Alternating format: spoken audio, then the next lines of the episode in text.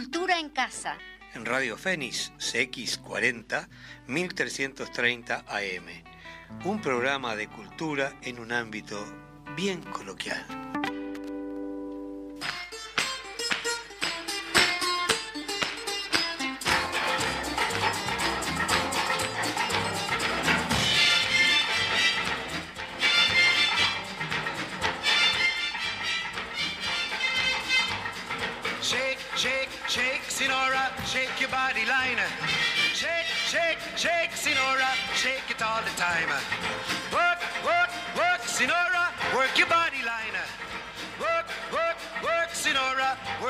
The time. My girl's name is Sonora. I tell you, friends, I adore her. And when she dances, oh brother, she's a hurricane in all kinds of weather. Jump in the line, rock your body on time. Okay, I believe you. Jump in the line, rock your body on time. Okay, I believe you. Jump in the line, rock your body on time. Okay, I believe you. Jump in the line, rock your body on time. Whoop. Shake, shake, shake, Sinora, shake your body line. Whoop. Shake, shake, shake, Sinora, shake it all the time. Work, work, work, Sinora, work your body line. Work, work, work, Sinora, work it all the time. You can talk about cha-cha, tango waltz or the rumba. Sinora's dance has no title. You jump in the saddle, hold on to the bridle, jump in the line, rock your body on time. Okay, I believe you. Jump in the line, rock your body, rock your body, child. Jump in the line, rock your body in time. Somebody help me. Jump in the line, rock your body in time. Whoop. Oh. Bien, así comenzamos un programa más de Cultura en Casa. Aquí estamos con gente linda, estamos siempre contentos nosotros Claro, como debe ser. para comenzar este programa el día de hoy. Buenos días, Suquita. Buenos, Buenos días, Álvaro. días. Aquí el Álvaro Loureiro siempre diciendo que el espectáculo debe continuar, claro. Exactamente. Y nosotros continuamos. Exacto, como Vaya debe si ser. continuamos más allá de todas las cosas que la vida nos, nos depara y, Claro. y nos pone como un obstáculo y nosotros avanzamos igual. Hacia adelante. Zuka, ¿qué haces? Qué rico. Estamos tomando mate, le Sí, contamos a la estamos empezando el mate, buenos días. Este, hoy estamos con mucha humedad, ¿eh? Está feo, porque uno dice, ah, calorcito, calorcito. No, humedad, gente, duelen los huesos, vamos a decir la no, verdad. No es un calor que vos digas, qué lindo calor agradable. Bueno, así No. comenzamos el programa con esta música. Todos sorprendidos, obviamente, van a, va a dar mucho que hablar a la audiencia también, este, porque tenemos un invitado especial hoy. Un invitado que va a estar poco tiempo por acá y nosotros queríamos tenerlo en Cultura en Casa antes de que se vuelva este, para Argentina. Y lo voy a presentar eh, con, con algo que me ha este, acercado Nelson, que le mandamos un saludo a Nelson y a Anita que están allí escuchando el programa. Eh, y tenemos a Walter Acosta. Walter Acosta eh, vive obviamente en Argentina, pero es eh, uruguayo de Las Piedras. Él inició su carrera teatral en Las Piedras en 1952 y en Montevideo donde cursó la Escuela de Arte Escénico. En el Galpón en 1954 a 1956. Luego ingresó a su elenco estable, actuando allí en el eh, 62. Ese año funda el teatro, eh, perdón, me voy a poner así porque me brilla. Eh, ese año funda el teatro Los Comediantes, siendo director artístico el mismo hasta el 67, fecha en que parte a Inglaterra contratado por la BBC de Londres. Un periodo de 23 años de trabajo durante el cual dirigió a grandes artistas británicos, además de promover el teatro Latinoamérica, latinoamericano, perdón, en inglés, estrenando obras, eh, bueno, como Ricardo Talentnik, bueno, ahí el Hugo Ulibe, Rodolfo Santana, el autor de la empresa Perdón un Momento Locura, y Eduardo, ¿se acuerdan de Rodolfo Santana? Sí. Claro. Este, y allí lo vamos a presentar a él porque tiene, tiene un currículum que yo no sabía dónde agarrarme, pero bueno, un poquito le dimos un, una pincelada a la audiencia. Muy buenos días, Walter.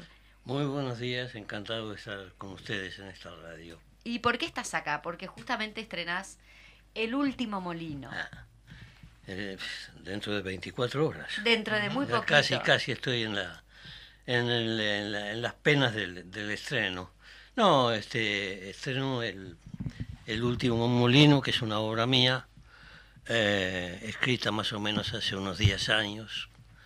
Eh, ha sido premiada por la Intendencia de Canelones y eso un poco vehiculó la puesta en escena que hice específicamente para las piedras. Pero por fortuna tuvo una buena acogida y empezó mi peregrinaje por 15 salas montevideanas hasta encontrar un lugar donde poder hacer la obra. No es nada fácil y es, un, es una realidad que me sorprendió agradablemente de ver este, esta particular efervescencia del teatro en estos días. ¿no? Es extraordinario realmente. Yo vengo de una ciudad que, como ustedes saben, Buenos Aires, está llena de teatros y teatrillos, ¿eh? Es verdad, claro. Eh, digamos, tal vez triplica el número de salas que tiene Montevideo, pero para la medida de Montevideo y para la comunidad teatral de, de Montevideo es, es un fenómeno extraordinario que haya tanta, tanta, tanta sala y tanta actividad. ¿no? Bueno, y finalmente, ¿a qué sala llegaste? Oh, nada menos que a la sala de, al, al A la auditorio bibli- Carlos eh, Baferreira. Ah, muy bien. que es hermosísimo. Sí. Está hermosa, sí, está sí, hermosa sí, la, sí, la sí. sala esa. Sí, Por suerte se ha podido recuperar y abrir, ¿no? Un verdadero lujo. Divino. Realmente lujo. está hermosa. Va a ser así que jueves y viernes Jueves y la viernes allí. a las 20 y 30. Y vamos a mencionar a los demás que hacen posible, obviamente, siempre la escena, que es el iluminador y jefe de escena, Rodolfo Carabia, le mandamos un saludo, Rodolfo te está escuchando, inclusive Ah, te sí, mandó ah, muchos bien, saludos, dice bien, que es este un placer tener a un ilustre como ti, como tú, aquí en la radio. Este Adrián Huerta también lo conozco, es sonidista de proyecciones, eh, música y, y, mm, la música es de Wilfredo Acosta. eh, armas y eh, claro, porque tenés una un vestuario bastante peculiar. Por eso dice armas y herrajes. eh, Sí, sí. Cintia Fotia y Adrián Silveira. Vestuario, sastrería teatral de Buenos Aires. Utilería y muebles, taller 13. Y bueno, Víctor Fernández, eh, fotografía Miguel Laures, Pablo Trobo, filmación de la obra. Muy buena el cortito ese que nos envió para, para tu presentación, un corto, eh, es espectacular. Precioso. De eso que decís, bueno, quiero verla. Y Mario Rómulo, eh, gestor del proyecto.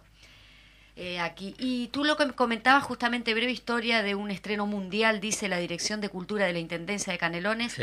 lanzó el año pasado una convocatoria a proyecto que se llama Prende Cultura, cuyos fondos se destinan a la promoción cultural y artística en el departamento. Mario Rómulo Pareja, secretario y cofundador del Centro Cultural Divino, también Miguel Ángel Pareja, respondió a la convocatoria con una respuesta propuesta perdón, de este proyecto patrocinado institucionalmente por el centro para estrenar el, el último molino, obra del dramaturgo, director y eh, actor pedrense Walter Acosta. Aquí una breve reseña para, para que la gente...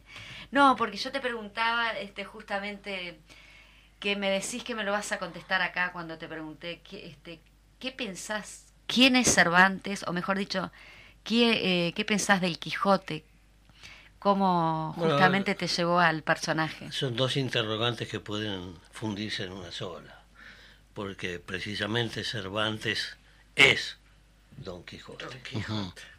No, no es solo el autor, es el personaje. Ah, La vida de Cervantes se confunde con la vida de su, de su creación, de Don Quijote. Ambos salen a descubrir el mundo, a desfacer entuertos, como dice, como dice Cervantes, es decir, a solucionar grandes conflictos, eh, pero al mismo tiempo salen con otro objetivo, conocerse a sí mismos. Y eso es una, una faceta que me interesa muchísimo, porque en ese viaje de descubrimiento no solo del mundo, sino de su, de su propio ser, este, Cervantes eh, abunda en reflexiones extraordinarias sobre los más diversos temas que uno se puede imaginar. y ya me haces acordar a la lucha contra los molinos de No, por viento. supuesto, Claro. es, es el, es el- es el- es el símbolo, la metáfora más impresionante De que hay al sí, respecto, sí. ¿no? Sí, sí, sí, sí, sí. Este, y con eso precisamente se abre la obra. La obra se abre con el, golpe de los molinos que no lo vemos, sino vemos al Quijote que, que entra corriendo, ¿no? Sí. Este, al mismo tiempo, al mismo tiempo, este viaje sirve para, para que Cervantes, guion El Quijote, eh, reflexionen muy, muy, muy, muy, muy, muy profundamente eh, sobre las realidades del mundo. ¿no? Entonces, este, ahí tenemos el amor, tenemos los celos, el odio, la riqueza, el hambre, eh, lo, lo que tú quieras, la política, la fuerza, la debilidad, la locura. La locura es un gran tema. Sí, la locura. La locura es un, pero es una locura sabia. Y eso es lo que me atrae a mí.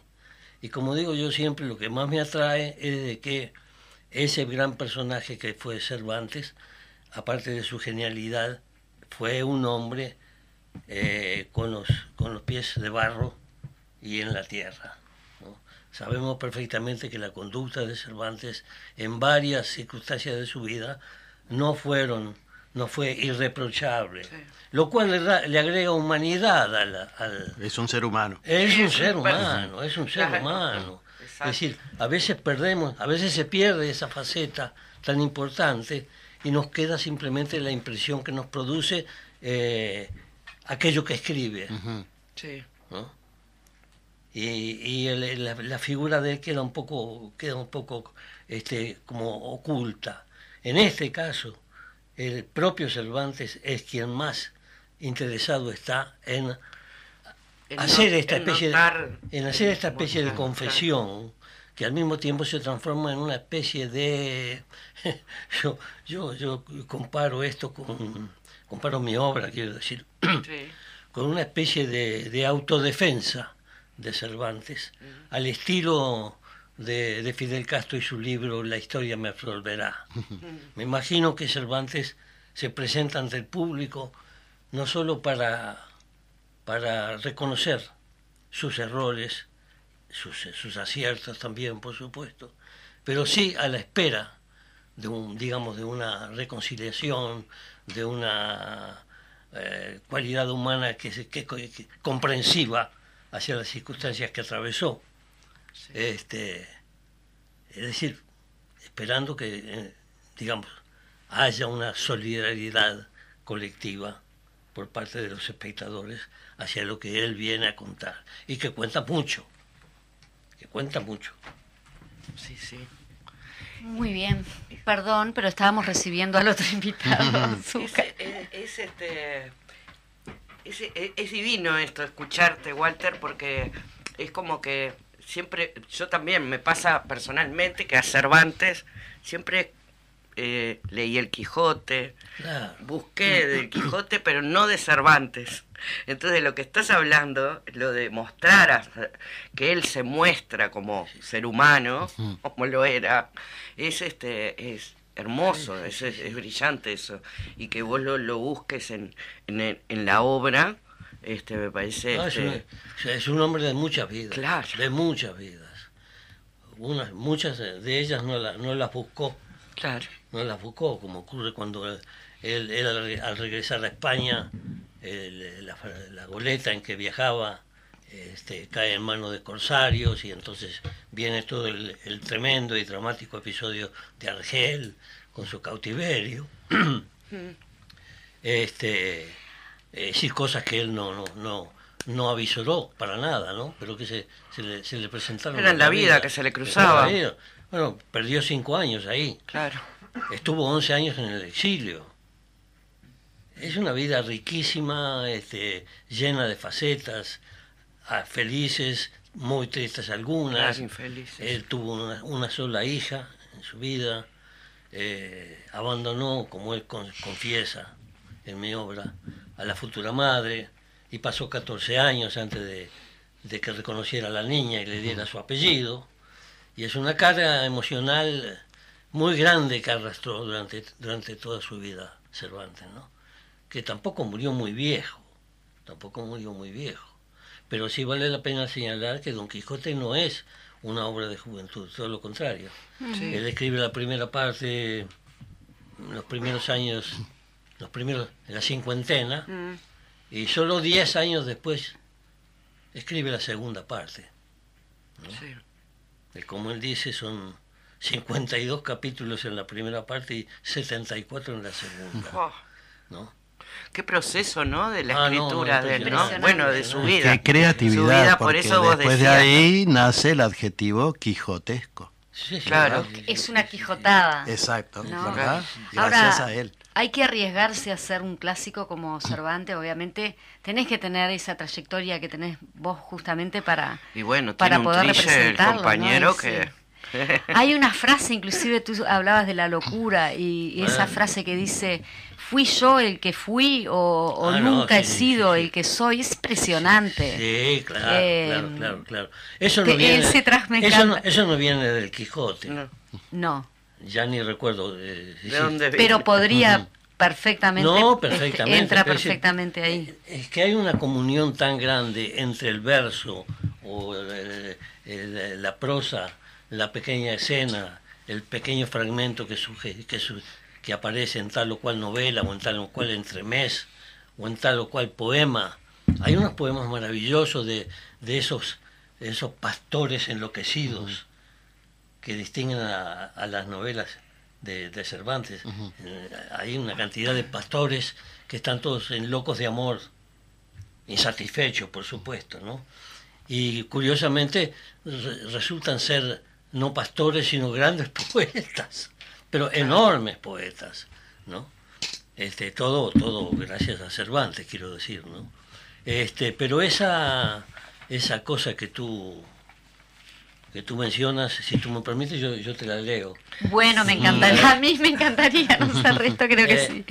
Eh, en, en- en su confesión inicial, cuando más o menos se presenta a los espectadores, luego de, de haber sido vapuleado con, con los molinos, este, y sin que por supuesto Sancho Panza le esté escuchando, porque la, la tragedia actual de, de Cervantes en la vejez es que ya nadie le escucha. Ni Sancho Panza. Pero ni siquiera Panza. Ni Sancho siquiera. Panza, ¿eh? Él está casado siquiera. con Catalina, ya se había casado, o casado no entreverado con Ana de Villafranca, pero bueno, lo cierto es que en su vejez él se siente totalmente solo. Y una de las cosas que dice es esto, ¿dónde está la fantasía de mi esquiva condición? ¿Dónde el alma que fue mía y dónde mi corazón que no está donde solía? Mas yo todo, ¿dónde estoy? ¿De dónde vengo? ¿A dónde voy?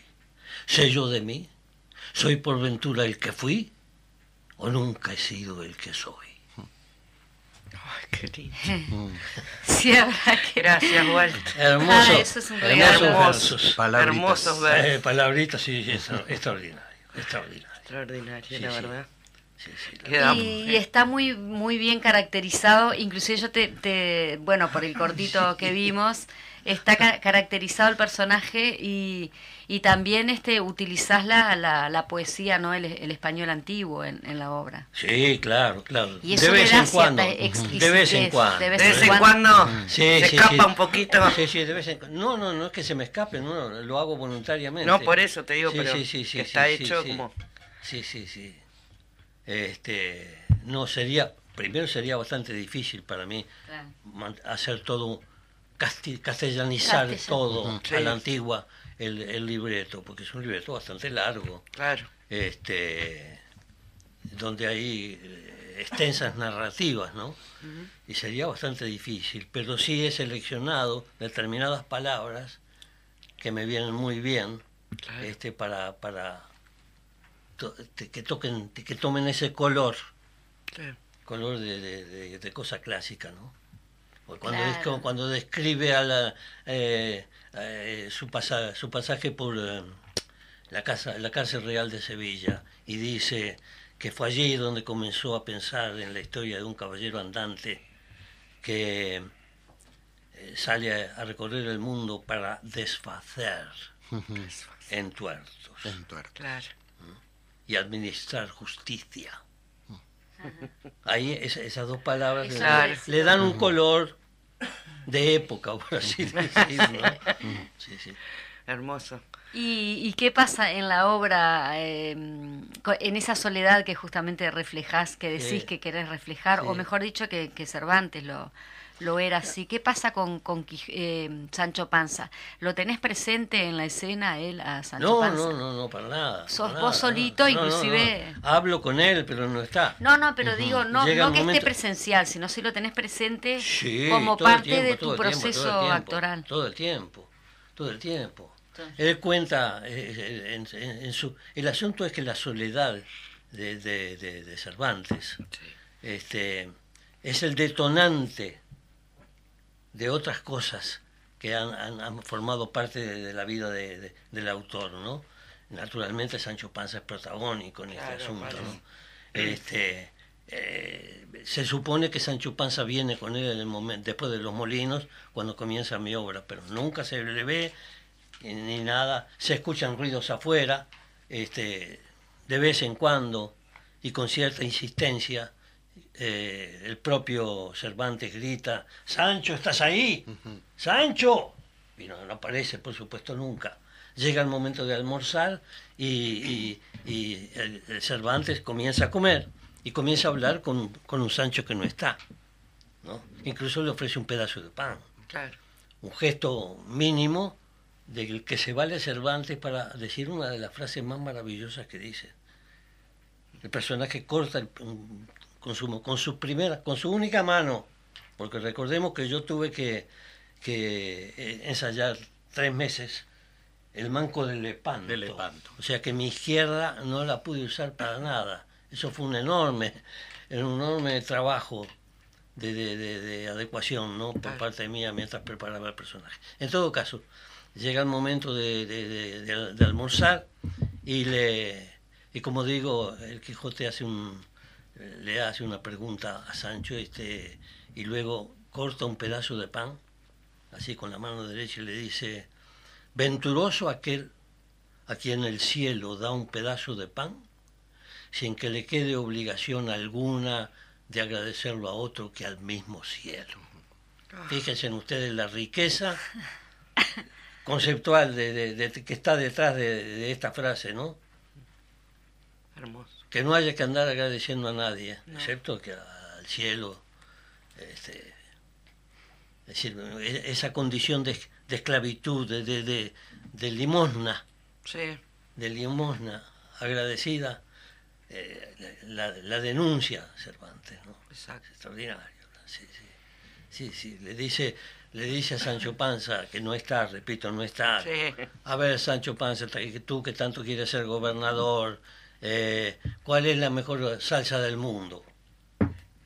Por supuesto, no hay ninguna respuesta. Le dice, ah, bueno, toma atención y toma nota y presta atención. La mejor salsa del mundo es el hambre. Y como esta falta a los pobres, ellos siempre comen con gusto. Vean ustedes cómo, cómo Cervantes pasa eh, subrepticiamente un gran mensaje en, en este tipo de en este tipo de reflexiones, ¿no? Son extraordinarias. Sí. No, inclusive eh, llevándolo el último molino, pensando también en el título, me Sí. imagino lo que debes haber pensado cuando le pusiste ese título y que reencarnás a- al Quijote, pero eh, en un texto tuyo. Entonces, ¿cómo sacaste parte del, del texto Sí. este, Hay un, central del... hay un centenar, este, hay un centenar de, de- de citas que vienen de, de que vienen de Cervantes. Cervantes, sí. Sí, sí, sí, que son sacadas de, de una lectura perseverante y larga que hice, no solo del Quijote, de las obras completas. Sí. Sí, de estudiar a Cervantes. Todo, todo. De estudiarlo. Claro. Y en la actualidad, ¿cómo lo, cómo lo paramos a este personaje? Ahora, con, con la Bueno, realidad social que estamos Eh, lo viviendo. paramos, lo paramos con la gran modernidad que tiene su pensamiento, Claro. una vigencia brutal. Es necesario, es necesario el Quijote en, en este momento. Sí, sí, yo diría O que- muchos Quijotes, yo- es- exacto, yo diría que es muy necesaria, es muy necesaria esa, esa aventura, esa sed de conocimientos, esa sed de, de administrar justicia frente a las, a, a las este, barbaridades que se cometen en, en el mundo, que se cometían entonces y que todavía se siguen cometiendo. ¿no? Este, en ese sentido, eh, es muy interesante eh, llegar a la conclusión de que a pesar de que el Quijote tiene eh, muchísimas aventuras negativas para él, sobre todo desde el punto de vista físico, ¿no? Él, él- él llega, regresa de su largo camino, este, vapuleado por los molinos y por 20.000 aventuras, pero como dice el propio Cervantes, llega vencedor de sí mismo. El personaje ha cumplido esa, meta que le impuso el, el autor, ¿eh? de hacer entuertos y administrar justicia, Claro. pero al mismo tiempo se ha, se ha conocido a sí mismo, en sus flaquezas y en sus grandezas. Es una lección. Es una conclusión que me parece que también se asocia al título que le has puesto, El último molino, porque Cervantes siempre nos recuerda aquello de la lucha contra los molinos. Los molinos de viento, pero El acá es el último no molino. es- Sí, claro. Se terminó y bueno, se No- resolvió de alguna No manera. queda claro en la obra que ese sea, que ese vaya a ser el último. Claro. Pero evidentemente se, la- Se la- alude a eso. Tiene, tiene una fuerza este, pesadillesca, esa imagen del molino, que por cierto corona toda, toda la puesta en escena. ¿eh? Está siempre el molino dando vueltas. Es hermosa El- la escenografía. El molino está dando vueltas siempre, Mm. pero solo se escucha el mecanismo de, la- de las aspas cuando, don- eh, cuando Cervantes desfallece al, al final de la obra. Cervantes cae sobre su mesa de escritorio después de haber firmado No, no la digas, no la digas. no cuente el dedicatoria. final. No la No, cuentes, no, no no, cuentes. no, no, lo que quiero decir es que recién entonces eh, el molino Sí. adquiere esa fuerza Adquiere, claro, mágica. la, la, la- el protagonismo, Exacto, como quien dice el molino. exacto. Hermoso. Para ir a verla entonces, Sala. Baferreira, mañana y pasado, no se la pierdan porque, bueno, por Ay, lo que no, estamos sí. hablando, yo ya me, lo ima- me imagino la obra, la quiero, ya la voy a ir a ver, este, pero... Jueves y viernes, Jueves horario y viernes. 20, 30. 20, 30. ¿Y cómo para las entradas va la, per- la, la- va el Hay- público ahí? ¿La saca Hay ahí? o- boletería ahí, sí, en el Ah. teatro también, sí, sí, sí. Sí, dicen dice que- localidades, perdona Walter, Sí. dice localidades al 2 400 51 79 o en Tiqueantel. Sí, Así que, este, Impecable. No se la No pierdan. se la pierdan porque después se va el Quijote y...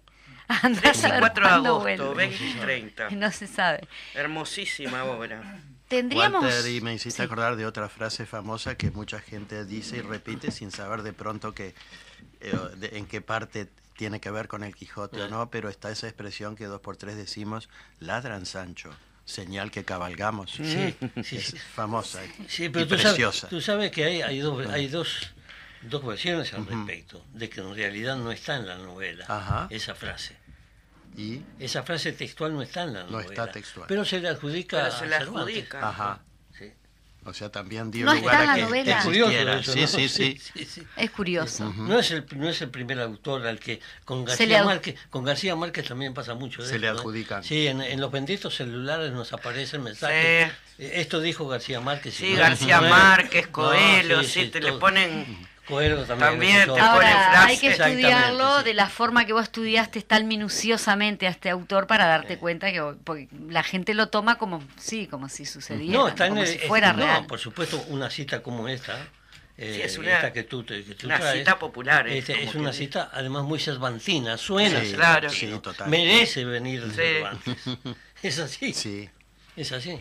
Tenemos que ir lamentablemente a un corte eh, y volvemos. Muy interesante la charla. Vamos a ver si seguimos aquí con el director, este actor eh, Walter Acosta o si se nos va, porque bueno, prometió media hora, pero No, yo estoy, yo estoy, a, yo estoy a las órdenes. Además, veo que has traído un libro mío. yo traje un libro tuyo Del que, que... te- de, de que me gustaría hablar, por supuesto. Bueno, Pero entonces- no ahora, eh, sigamos con, hagamos la tanda. Vamos a ir a la pausa y vamos también a estar presentando a nuestro a nuestro próximo también tenemos otro invitado, así que no se vayan.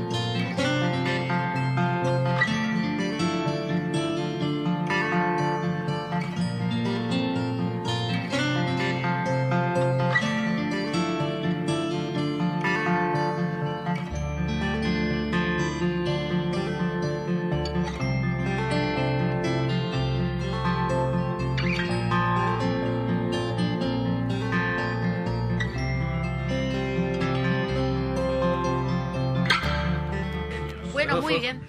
Grandes. Continuamos acá la charla. No, no hay problemas. Esto es como una mesa redonda.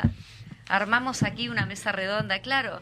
Walter pensará, viene de Buenos Aires, no sé cómo es la radio ahí, que son todos muy estructurados o van nomás a la- No, no, no, no. Salen ahí. no, no. Lo que nos llega acá a nosotros de, de, de Argentina, principalmente, ¿no, ¿no les parece siempre como que es lo mediático, medio como el, de, el despojo? Sí, pero también es cierto, se hace buena radio Se en ha- Argentina. Claro, lo que nos llega, estamos hablando a nivel Si este, televisivo. Ay, hay buena... Este, sí, a nosotros nos llega el producto Nos llega el- mediático porque, bueno, es lo que compran los canales. Los y- grandes, los canales los hegemónicos, Sí, sí, los sí, medios bueno. de comunicación hegemónicos. Son muy poderosos. Vamos a darle la bienvenida a nuestro otro invitado, nuestro segundo, no es segundo, a nuestro invitado, este, Gonz- eh, perdón, eh, Danilo Urbanavicius. Él eh, viene aquí, justamente estábamos hablando de Canelones, y esto tiene mucho que ver con, con Canelones, porque es un libro que escribe justamente Danilo respecto, eh, el libro se llama Ecosistema Cultural, y eh, habla sobre ju- justamente Gonzalo Carámbula, es como una especie de homenaje, ¿no? Así, Sí. Por así decirlo. Bueno, primero que Bienvenido, nada, buenos días. gracias por, por la invitación, es muy lindo estar en esta mesa. Este, ya desde que entré me sentí muy, muy cómodo porque se veía una linda energía, así que muchas gracias, por la invitación. Daniel.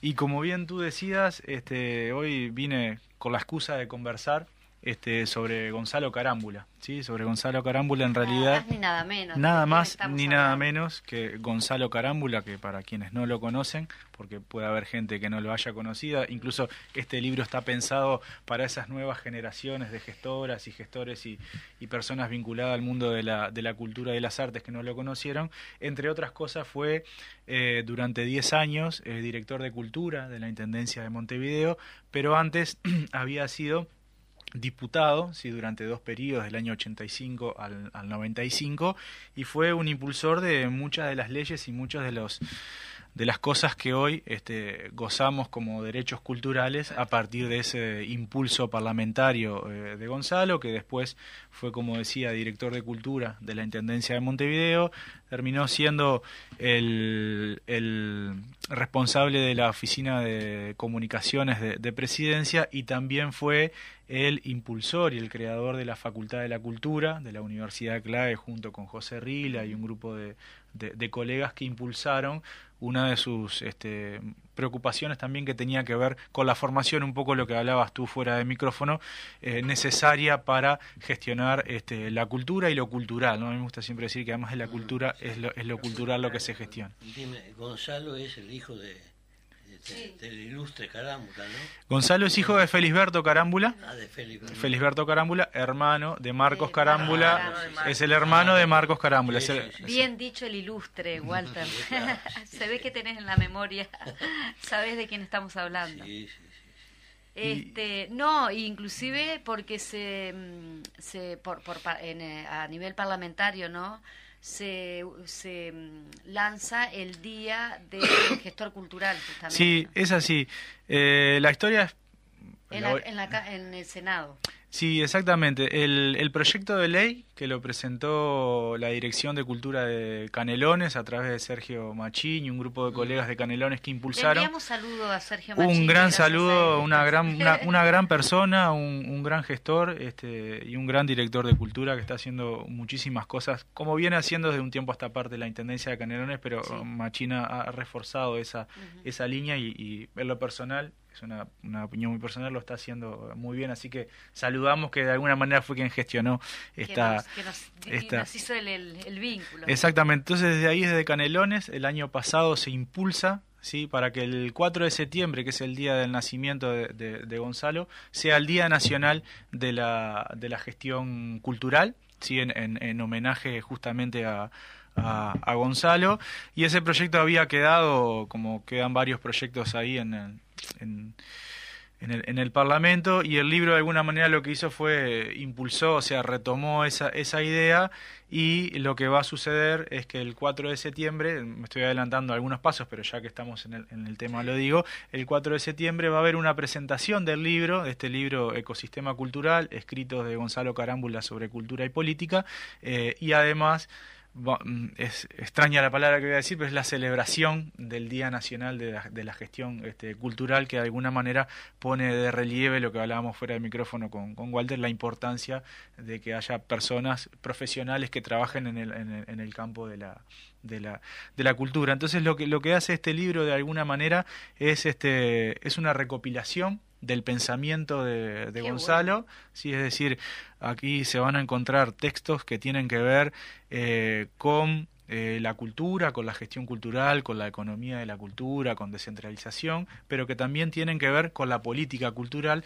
porque no hay que olvidarse que Gonzalo este, fue el político y es el político, si se quiere, más relevante en el campo de la, de la cultura, que como decía al principio, ha impulsado muchísimas de las leyes que hoy este, están Sí, sí, que están que están vigentes entonces de alguna manera lo que hace es eh, recomponer y reconstruir el pensamiento de Gonzalo pero también eh, lo reconstruye como persona ¿sí? acá en, en el libro hay personas que lo conocieron amigos y colegas que lo conocieron muy bien y que hablan de lo que fue Gonzalo Carámbula que uno las personas que lo conocieron siempre tienen este eh, la mejor definición de él y, y- y- y me está pasando que en estos días estoy recibiendo muchos mensajes de personas que, que no conozco, que conocieron a Gonzalo y que me están contando cosas de él y que de alguna manera yo también lo estoy conociendo A a través de las personas que lo conocieron, porque yo...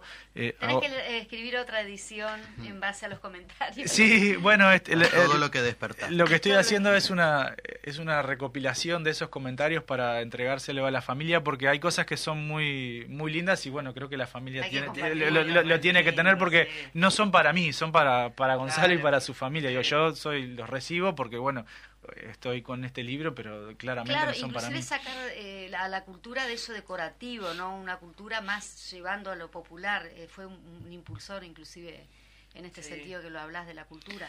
Que no sea la, cul- la, mera, la cultura meramente decorativa, o ah, porque en Uruguay, este bueno, se habrá que seguir luchando con Miro Azúcar por el tema de la ley de, claro la ley del artista, que también está ahí. Sí, a mí me parece tan medio- importante también este, este, este tipo de material para lo que vos decías, Danilo, ¿no? El- las nuevas generaciones. Sí.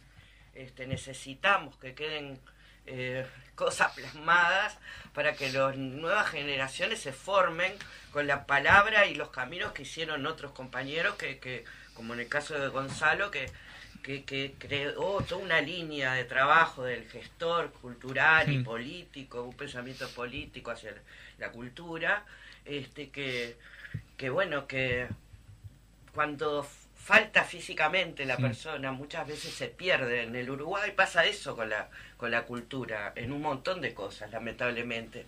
Los maestros mueren y, y, y su pensamiento, si no queda en un libro, alguien no levanta todo ese pensamiento, es, es dificilísimo después transmitirlo a las nuevas generaciones. Entonces, me parece tan, tan bueno esto, que pase esto, Sí. me alegra. De, que de- quede- de hecho, este libro eh, surge, si se quiere, de las nuevas generaciones. Es decir, no, no es una idea que se me ocurre a mí. Yo siendo estudiante de la licenciatura en gestión cultural, Sí, no te dij- no dijimos, pero justamente sos asistente del decanato de la Facultad de la Cultura. exactamente. Cuando te presentamos dijimos gestor cultural, pero sos asistente del decanato de la facultad. Exactamente. Entonces, Pero- en, en mi época de estudiante, en la Facultad de la Cultura también, eh, una compañera, sabiendo que yo lo había compartido algunas instancias con Gonzalo y que lo había conocido, eh, me preguntó si yo tenía algo para, algo para leer sobre, sobre Gonzalo. Y yo tenía algunos textos y algunas cosas que bueno que él mismo me había compartido, que en las clases sabía que, tenía. Entonces le, pido a, a la compañera de biblioteca de la Facultad de la Cultura si me puede hacer un listado de eh, los textos que había sobre Gonzalo en la biblioteca y así como lo recibí, me lo guardé en una carpetita en la computadora y se lo reenvié a esta compañera. Al poco tiempo, otra compañera eh, me dice, Danilo, ¿realmente fue tan importante Gonzalo Carámbula? Y ahí dije lo que decías vos, bueno, acá hay un problema que las nuevas generaciones, es lógico que no lo conozcan, pero se está perdiendo un conocimiento acumulado y la trayectoria de una persona fundamental para las políticas culturales en el Uruguay. Y ahí me quedó resonando y intuitivamente empecé a buscar algunos artículos, pero los fui dejando ahí sin la intención de hacer algún libro hasta que eh, un día antes o dos días antes de que estallara la pandemia, eh, tengo una reunión con Emiliano Fuentes, que es el editor de la editorial RGC, que es una editorial argentina, y conversando sobre, me preguntó eh, quién es el político más importante de la actualidad de la cultura, y me quedé en silencio y le dije, mirá, actualmente está esta tal tal persona, pero no hay nadie que tenga la relevancia en temas culturales. Le digo, mira, el, único, el por excelencia, eh, fue Gonzalo Carámbula. Ah, me dice, sí, claro, lo conozco. Estamos hablando un argentino de mi edad de 40 años que conocía la figura de Gonzalo Carámbula. Y ahí yo le, no sé cómo le comenté que tenía ese listado de texto y me dijo, ¿no querés hacer un libro? Y yo le dije que sí, pero mucho sin saber qué implicaba hacer un libro sobre Gonzalo Carámbula.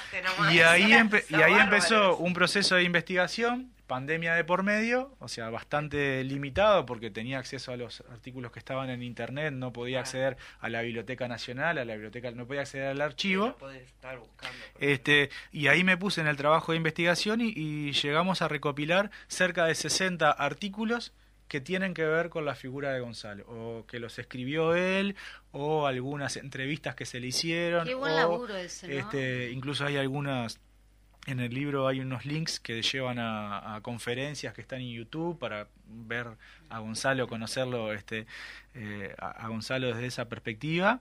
Y después vino el trabajo de edición, de decir, bueno, de esos 60 artículos, si nosotros quisiéramos ponerlos todos en el libro, nos quedaba una publicación de cerca de 600 páginas. Eh, totalmente inviable para, un, para la impresión de un libro.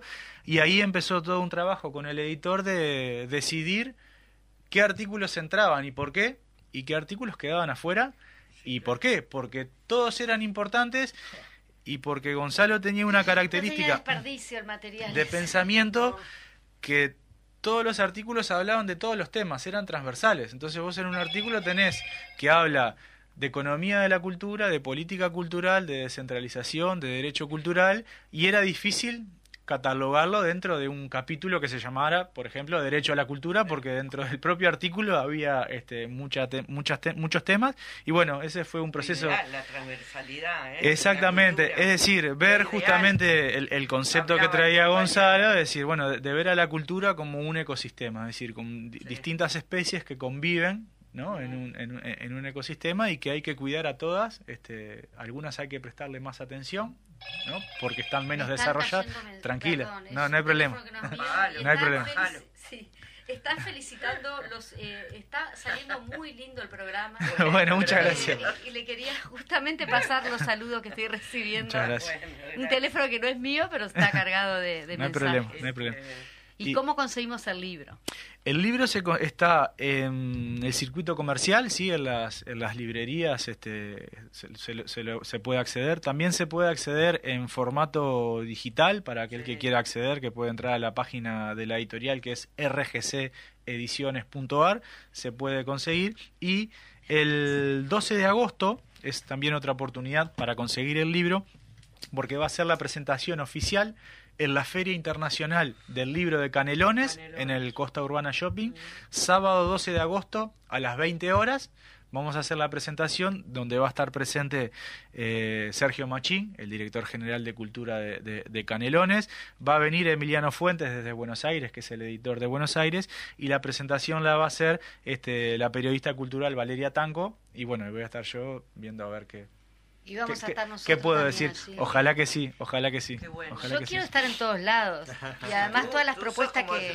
Yo dije vas al teatro, ahora después vas a lo del libro. Igual te da tiempo porque... Me voy a... Ah, acá, Walter, acá, hablando de libro, justamente tengo un libro que dijiste, ah, mirá el libro que tenés ahí, me gustaría hablar de él. Hablando de libros, tenemos el libro de Gonzalo Carámbula, hiper, este, pero súper recomendable por lo que estás contando, y inclusive lo estoy mirando y ya me importante, ¿no? Además para un país en que vamos a tener un Día Nacional del Gestor. Este, tenemos este material tan rico que Danilo alcanza con, con, con, con, la edición de este libro sobre, sobre las políticas culturales, en un país que no tenemos presupuesto la cultura. Cero presupuesto, educación y cultura. Tomen, este apunte, eh. porque creo que tenemos que ir hacia ahí. Para los que nos están escuchando. Eso hace más importante transmitir esas experiencias Claro, en, en letras de molde, ¿eh? Porque si no se pierde, se pierde. no se exacto. pierde. Este, sigamos con Walter. No, perdón Walter, que te corté, decía, eh, tenía ganas de decirlo. Para, para ir intercambiando, ¿Cómo pero no? es una- ¿Y sí? ¿eh? ¿Y Sí. el señor? No sé, me dice este que te dé la palabra. Álvaro mete, cuando él quiere mete los bocados Sí, y ya sí, sabemos que Yo tenemos busco que- la oportunidad. Él busca. sí, ¿Tenés eso. algo para él? No, porque Walter te está dando la palabra. Ah, no, yo me meto cuando nadie me espera. que- Nadie te llama. Este, pasión ardiente. Claro, Walter Acosta lo que tiene que sos este, escritor. Una pregunta yo te quería hacer, bueno, muchas, pero eh, de las obras que haces, necesariamente son las que escribís tú o, o no necesariamente. Bueno, me- estamos me- hablando de esta última etapa. Claro, porque en mi tiempo de Londres yo, Sí, me, claro, yo me dedicaba a, a- a- a la, digamos, a la dramaturgia universal. Claro. este, y con acento en, en- en obras latinoamericanas, como ya dijiste. No, no, desde, desde mi punto de vista estrictamente personal, yo me dedico, y es un gran trabajo además, a, mis obras, a las obras que he escrito desde que me, me propuse la tarea de, de- convertirme en dramaturgo en el año 2000. Y yo a, a promedio de un- una obra por año, ya estoy en las 20 obras, y son 20 trabajos enormes que tengo de, para transmitir, como hablábamos hace un momento, esas obras, que no queden solo en un libro, Claro. que ya de por sí es una empresa difícil de, de concretar, sino sobre todo que llegue a donde tiene que llegar, es decir, a un escenario. que se Para el eso están escritas. escenario. claro. Sí, ese es, es la finalidad suprema. Y qué necesario es para los actores y las actrices que tengamos esos textos también, ¿no? Claro, claro, claro, claro, sí. Pero eh, lo, lo que ocurre es que los textos antes de llegar a, la- a los actores pasan, eh, llegan a, a las compañías, a los directores artísticos, este, y por ahí el actor ni se entera de las obras que, que, sean, que le ofrecen a, a la compañía, Ajá, ¿no? entiendo. Entonces, todo depende Sí, de la comisión artística, de, de- del director. claro. Y que hay que estar alerta siempre. Ah, Bueno, sí, depende también, ¿no? Porque acá trabajamos, viste que... que En cooperativa, dices tú. Muy cooperativa, Sí. entonces por lo general No, eso es los cosa. actores, las actrices somos mu- muchas veces las generadoras del, del proyecto, ¿no? Que llevamos o, o convocamos a directores, Es cierto. autores a trabajar, ¿no? Este, claro, eso de las compañías en la Argentina es así, es más así, es más negocio, me parece, el, el teatro, en una forma de compañías con productores como más fuertes, derechos de autor, cosas que Sí, sí, sí. es un sí, negocio sí, sí, sí, sí, es más grande también, ¿no? Sí, sí, sí, sí. Y es- Sí, mientras estamos eh, en el corte, justamente hablamos del- de, cómo el artista, hablando justamente con el gestor cultural acá, este Danilo, cómo el al artista o al actor o en todos los aspectos de las artes, ¿no? No solo el actor, sino los pintores. Bueno, quizá los pintores sean peores gestores, en el buen sentido de la palabra, ¿no? Pero de poder difundir sus propias obras, ¿no? Entonces, qué necesario también es el gestor cultural en este sentido.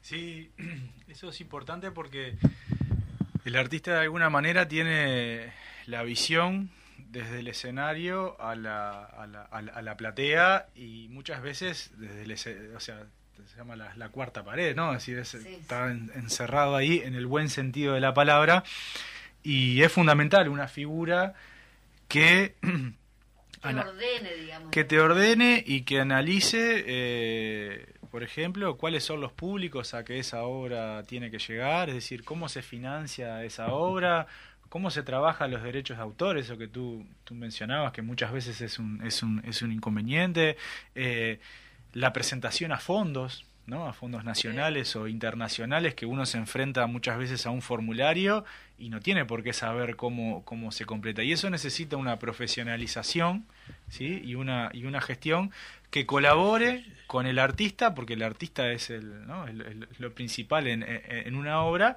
pero para que se convierta en obra, el artista tiene que llegar al, al Sí. público, por decirlo de alguna manera, ¿no? Y, y, y que ese esfuerzo que se hace desde lo artístico, ¿no? Los, los actores muchas veces ensayan 6, 7, 8, 9 meses para una obra en cartel en 3, 4, 5, 6. Ahora las, incluso las temporadas vieron que van cambiando, ahora son, son más cortas, es decir, entonces que todo ese trabajo este, valga la pena y que de alguna manera este, se profesionalice Claro, todo eso. Sí, sí, sí, qué necesario, ¿no? Que Sí. se profesionalice. Mm. Ahí también volvemos a retomar el tema de la ley del teatro independiente que está por ahí. eso yo por eso yo decía de, de la falta de un presupuesto en el, ¿no? en el país para, para la, para la cultura, Sí, ¿no? que ah, no lo hay. Hay una de las de las preocupaciones que, que me consta que, que tenía Gonzalo hasta, hasta último momento, que tenía que ver con el impulso de una ley nacional de cultura Sí. y de derechos culturales que no pudo, este, que no se aprobó, que no pudo, no. Voy a corregirme, que no se, que no se aprobó en el periodo pasado y que este, esperemos que el próximo periodo, independientemente del signo político que sea, este, Sí, sí. Sí, pueda- hacia, hacia una ley nacional. una ley Una ley nacional de nacional. cultura que cree un ministro un ministerio de, de cultura específicamente de cultura con ciertas características distinto al ministerio de educación es decir, pa- Sí, reestructurar el Ah, ministerio. eh, ¿no? exactamente, Porque ya lo tenemos, porque es- viste que decir crear Bueno, asusta. eh, la eh, gente esa- dice gasto, gasto. esa es una es una discusión total, totalmente válida que- pero que- pero sí el problema está en la institucionalidad Ah, sí, cultural la que tenemos y en cómo están totalmente. distribuidos este, los recursos económicos y los recursos de gestión Pero qué lástima el tiempo, cómo se nos va. Estoy mirando el reloj, digo, con todo lo que nos queda por hablar, ¿entendés? dando otra discusión buenísima. Sí, yo creo que, de- l- a, bueno, a Walter obviamente lo despedimos y bueno, cuando vuelvas a Uruguay tenés que volver a la Fénix, tenés que volver a Cultura en Casa. Con mucho gusto. Estás culminado, como dice alguien que Con mucho gusto. no me, no me resulta no muy agradable. y a ti te vamos a volver a invitar Con mucho este, justamente para, para seguir desarrollando el tema del libro, que me parece que nos quedó mucha, muchas preguntas, temas que estamos con una mesa potente Nutrida. hoy, muy, Sí. muy nutrida, estamos llenos de libros también. El ¿Cómo libro se, lo- se los dejo a la mesa, es un regalo para, para la Ay, mesa, para, para que gracias. conozcan este, sin Divino. problema, ¿sí? y lo, lo puedan difundir y lo puedan disfrutar sobre todo. y, y lo, y lo queremos obtener. Así que este, después le vamos a pasar a la audiencia eh, los datos que diste Exacto. justamente para poder Sí, acceder al libro y las actividades este, venideras. Y también vamos a invitar al público eh, para que vaya a ver la obra. El 3 y el 4 en las Ferreira, 20 y 30. Sí, señor. Hay que llenar esa sala que está Oh. preciosa y ver el último molino con Walter Acosta. Exactamente. Así. Lo dije Acosta porque es Acosta como yo. Sí, Zucca Acosta. Soy Zucca Acosta y está Walter Acosta. Qué divino, Siempre. Y a Danilo, muchas gracias también. Gracias por, a ustedes Por, por alcanzarnos el libro y traer y volver a poner a, a nuestro amigo Carámbula en las cabecitas de todos y de las futuras generaciones. Y bueno, ya lo, también estaremos el 12 por allá.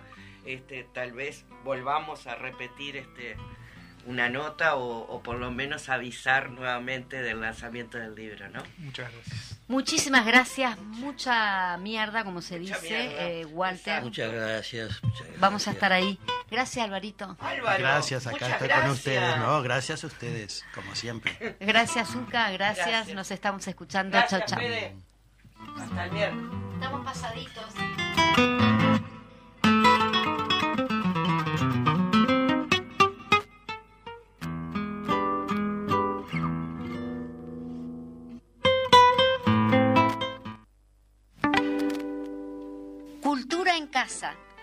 Los jueves de 12 a 12.30.